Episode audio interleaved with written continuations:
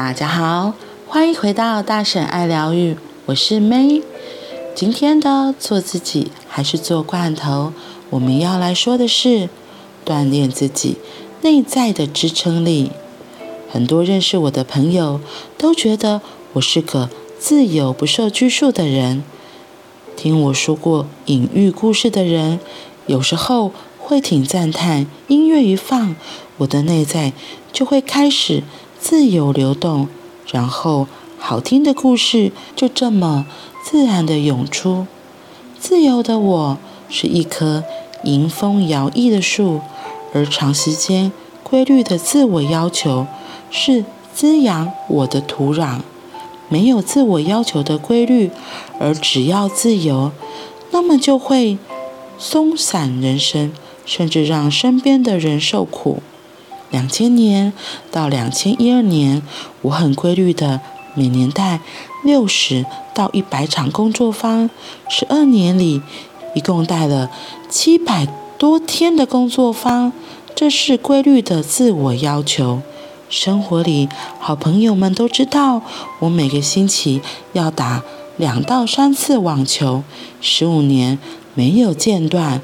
我还有一个很好笑的规律生活，就是每星期都上发廊洗头，因为我知道我的创意来自我的头，而我短短的平头被洗了按摩之后，就会火力全开的发动创作的可能。一味追求自由，会跌倒，会受伤；一味自我要求，会严肃，给人压力。拥有规律的自我要求，加上允许自己自由移动，人生就有机会创造出美丽的花园。有次，在一个长期团体里，一位充满智慧的老朋友说了一段掷地有声的话。上校退伍的他，中气十足地说：“铁和钢差的就是一个 C 碳。”什么意思？“恨铁不成钢”这句词里，易脆的铁要怎么样才能变成坚实的钢？在化学式里，铁只要加进了 C 碳这个元素，就可以变成钢。这个碳就是自己内在的支撑力，也就是真正的为自己负责，包括负责让自己好起来，负责移动自己的眼睛，不停留在批评里，移动到爱与鼓励里成长。亲爱的朋友，让我们一起来锻炼我们的 C 碳，让我们一步一步从铁链成钢。从为自己负责开始，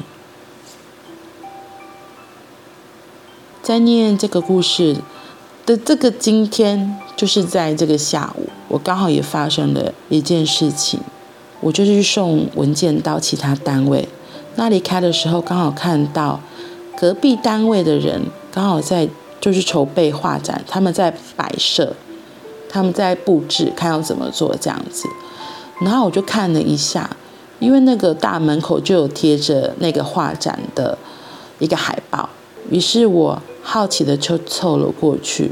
我先问了其中一个同事说：“哎，这是什么东西？”然后这里面的作品真的都是主要的那个摄影作者创作的吗？然后其中一个同事就说。对啊，他说每一个作品都是他摄影的哦，而且他下面都有署名。你要是好奇的话，你可以进去看看呢。哦，我可以进去看看吗？好奇心本来就很重的，我就想说好啊，那我就进去逛逛。所以我本来只是在外面先看一下，然后我就走进去，开始就是稍微逛一下，因为它其实里面还没有完全。布置好，只是每一幅画都吊起来了，然后就一幅一幅稍微看一下，看完之后我就出来了，因为我觉得好像还没好，这样进去有点打扰，所以我只是快速浏览过后就走出来，然后又回到刚刚一开始问的同事那边，他们那时候刚好在瞧要怎么布置，然后就放上放下，然后因为那个投影灯都是在比较高的位置，可是他们那时候画作就放比较下面。他们一个同事先说这样好像照不到，然后我就说对啊，这这这这样子就是真的看不到。于是我们就在外面讨论起来。这个时候突然就是那个单位的主管就跑过来，他就突然看着我，就说他的其实他详细说什么我有点忘记了。只是他的意思就是在说，我为什么在这边说些什么，类似品头论足这样。他觉得这个是他们在规划的，我这个外人不需要插嘴。而且他的态度是还蛮严厉的，然后有点凶，然后我就有点傻住。我想说啊，我只是在跟别人讨论，我又没有在怎么样。然后就他同事也有点吓到，然后只是他就赶快过来，就是又跟我就是说了些什么，然后。就想要岔开话题，所以没聊几句之后，我就离开了。然后离开之后，我其实心里是很不舒服的，因为我觉得你在凶屁呀，真的，我真的觉得你在凶什么凶？而且我们只是在旁边说，我们并没有说这个应该就是怎么样怎么样怎么样，我们就只是在聊说可以怎么做更好这样子。因为那个主管他对这种美这种设计，他是他觉得他才是专家。他觉得我这个外人在品头论足什么吧，所以他很不开心。而且我不晓得他那么多莫名其妙的情绪是怎么回事。我只是觉得，一来如果你不希望我看你们还没完成的这个摆设的话，你可以在我一进去的时候就告诉我，而不是就是就是，我觉得他可能就对我本来就有一些偏见啊。所以后来对我态度那样。那我离开之后，其实我很。我很不舒服，非常非常的不舒服。然后我就想说，好吧，反正运动时间就到了，我就东西收一收就去运动。可是，在那个当下，我其实还是有很多不舒服的情绪，所以我就做了几个可以舒压的一些运动。之后，不知道是因为做那些舒压的开发运动，后来回到车上的时候，我就突然所有的委屈都上来。然后一边就放着音乐，越听越听。我放那个我喜我喜欢你现在样子。我知道我本来就是一个好奇的人，我也知道我本来就是会布拉布拉布拉的人。可是这就是我，未接受这样的我。可是我觉得你不需要用这样的态度来对待别人，我也没有必要接受你这样子的。我觉得是有点骂骂凶这样子。我觉得你是到底在拍啥小啦？对，我真的还蛮不舒服的。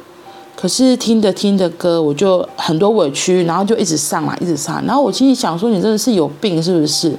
我心里很多的对话一直上来，然后我就让那个情绪一直出来，只能一边唱就一边哭。后来我到后头，我就我就开始在说，我就要把我心里压抑的东西说出来。这个就是让自己练习说我自己有什么东西，我就把它表达出来。我印象很深，我就说。我觉得你那个莫名其妙发脾气是你自己的问题，然后就开始巴拉巴拉巴拉巴拉讲到后来，我就是说你的乐色，因为我觉得他那些情绪很多都是他自己也不满意他当下的布置，然后可能他也不知道该怎么弄，然后他们又可能还没好，反正很多，然后我就觉得说这是你的东西，不需要丢给我。你自己不知道该怎么做，领导的代志不要丢给我。所以我就记得我讲讲讲到后来，后来出现的后来就是就是，那是你的垃圾，请你自己带走。那是你的情绪，不是我的情绪。那是你的无能为力，不是我的无能为力。你的垃圾你自己带走，你的礼物你自己带走，我没有要收。对，就是对于别人如果这样子的状况。以前的我可能会觉得，哦，好委屈，就变成一个小可怜这样。可是问题是我后来发现没有啊，这个是他的东西，我并没有，我不需要接受，我只要清楚知道这是他自己的事情。对，所以后来讲到后来，慢慢我的情绪才比较冷静下来，然后也才比较稳定，就没有那么纠结了。我觉得这个。说出来练习是很好的，就是透过这样说说说，才看到我内心其实真正的对话是什么。因为我其实不太记得，或许我生命的成长过程中也有人这样对待我，可是，在那个当下我想不起来。只是我觉得那个情绪还在，所以我就是要把那个情绪还回去给他说，这是你的，不是我的，这是你的情绪，不是我的情绪。哦，对，然后我就想到昨天我也跟女儿也是有一些冲突的时候，我就发现我有时候也会这样对我女儿，可能我自己正好在一些紧张、暴躁、不舒服的情绪的时候，有时候女儿想说了一句话，就立刻让我引爆，然后女儿就变成了出气筒，真的很可怜。只是每次如果这样，我其实都会记得跟她说那是我的，然后我会跟她道歉。对就是我觉得到后来就发现这件事情只是让我自己看到我到底是怎么样对待我自己的。如果是别人的情绪，就是还给他。我只要清楚看到，哎，那不是我的，那是别人的情绪。或许我要来问自己的是，哦，这或许是曾经发生类似的事件。所以我会说这个故事。今天这个事件带给我最大的成长，就是我知道自己也有这样子的状况，所以我才会有那么大的情绪。不过，我可以不要接受别人丢给我的礼物，就是还给他。我请你要清楚知道，那是他的情绪，跟我无关。别人的情绪跟我无关。那我自己的情绪，只他的情绪只是让我看到我自己。或许有类似的经验，所以我要回过头来的，还是对自己负责。就是我自己的状况又是什么？对我而言，真的是一个很棒的提醒，就是提醒我，当我自己如果下次再发怒的时候，我是要先停下来，看我自己为什么这样子有情绪，而不是立刻把情绪又丢出去，伤害了别人。而且是我最爱的家人。嗯，这后面说的，为自己负责，负责让自己好起来，负责移动自己的眼睛，不停留在批判里，移动到爱与鼓励里成长。这是我们自己可以好好来锻炼的，透过觉察来发现，然后开始为自己负责。好啦，那我们今天就到这里喽，我们明天见，拜拜。